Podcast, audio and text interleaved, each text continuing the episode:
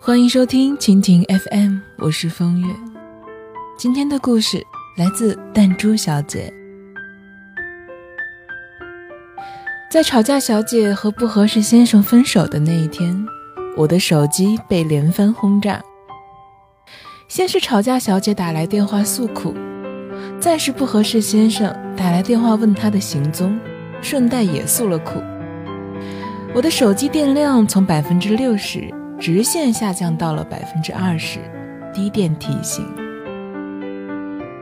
两个人分手的原因说来可笑，吵架小姐说：“我想买一件外套搭这条裙子。”而不合适先生说：“你穿一双高跟鞋就好了。”吵架小姐直接懵了，她是想买外套，和高跟鞋有什么关系啊？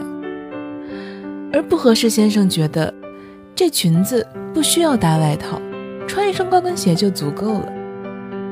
结果两个人话赶着话，在商场里就吵起来了。吵架小姐扔出一句分手，就气冲冲地走了。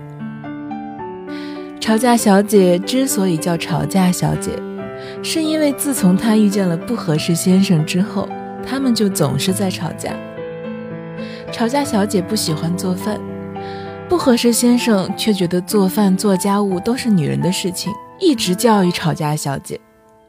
而吵架小姐听多了唠叨，十分烦躁，反抗的结果就是两个人吵架。不合适先生不喜欢女孩子化妆，吵架小姐却很喜欢打扮。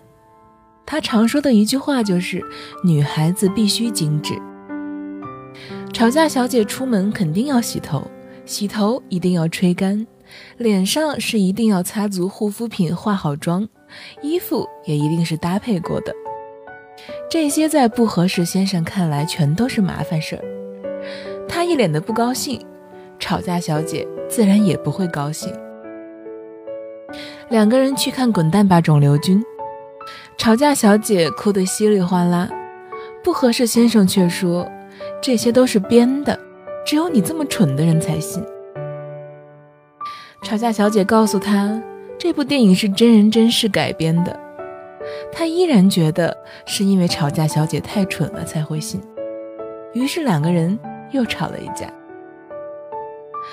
精致的吵架小姐呢，也有二逼的时候。她在生日会生动地表演了一曲《忐忑》，不合适先生当场就不乐意了。一脸的鄙视，吵架小姐的可爱合群，在他眼里全都成了丢人现眼。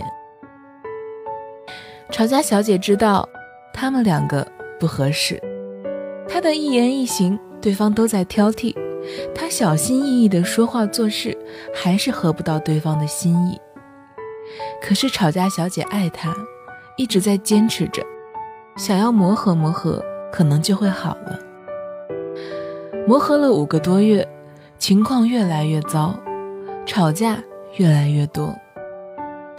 小到吃饭还是吃面条，无聊到女生上厕所该不该踩马桶，他们全都能吵一架。终于，这一次，吵架小姐不愿意再坚持下去了。有的人呢，不是不爱，可是相处起来就是觉得到处都会磕磕碰碰。你们的习惯不同，你们的喜好不同，你们的看法不同。一个爱运动，一个懒；一个上进，一个安于现状；一个喜欢热闹，一个喜欢安静。你们说话不在一个频道，时时都觉得在对牛弹琴。他每句话都说的你生疼，其实你知道，你们一点也不合适。可是你不相信这不合适的理论。你偏要试试看，花了大把的时间和力气才醒悟到，怎么磨合都没有用。你们截然不同的思维和行为方式根深蒂固，不是一句喜欢就能改变的。总有一天，你们的不同会耗光所有的坚持和喜欢，开始烦，开始累，想要逃避，最终分手。既然早就知道不合适，何不早早的放手呢？一别两宽，各生欢喜。吵架小姐和不合适先生在一起的五个月里，她一直在反思，是不是自己的脾气太差，不够包容，不会妥协。直到分手后，吵架小姐遇到了合适先生，他们一起买菜做饭，一起收拾屋子，一起去超市买日用品，一起打羽毛球。他们养了他一只想要的小狗，合适先生给吵架小姐时间化妆，陪她买衣服买鞋子。他喜欢看吵架小姐打扮得漂漂亮亮，他也觉得看电影会哭的吵架小姐特别的善良。他更是时常被吵架小姐犯二逗得哈哈大笑。他们再也不会为了养不养宠物、吃饭还是吃面、出门开车还是打车。这些琐事而吵架，而吵架小姐的感情生活轻松了好多，她再也不像祥林嫂一样到处找人倾诉了。当你们相处起来总是意见不合、总是争吵的时候，你可能会觉得是因为自己不够耐心、不够宽容、不够脾气好。其实这不是你的错，也不是他太坏，只是因为。你们不合适，直到你遇见了那个合适的人，你就会发现，并不需要那么多的妥协，没有那么多的意见不合，而你自己没有那么差，对方也没有那么不可理喻，一切都美好的顺其自然，幸福的毫不费力。别再纠结于不合适的爱情。尽管那段爱情的开始可能很美好，尽管那段时间让你难忘，但是放开那个不合适的人，才会在转角遇到合适的人。人如此，东西也是一样，不合适你的东西就像不合适你的人一样，尽管它承载了你很多美好的记忆，也是时候该换了。想想你衣橱里那些过时的衣服。你怀念着穿着它们那段时光，但是你再也不会穿了，留着它们只是白白占了位置。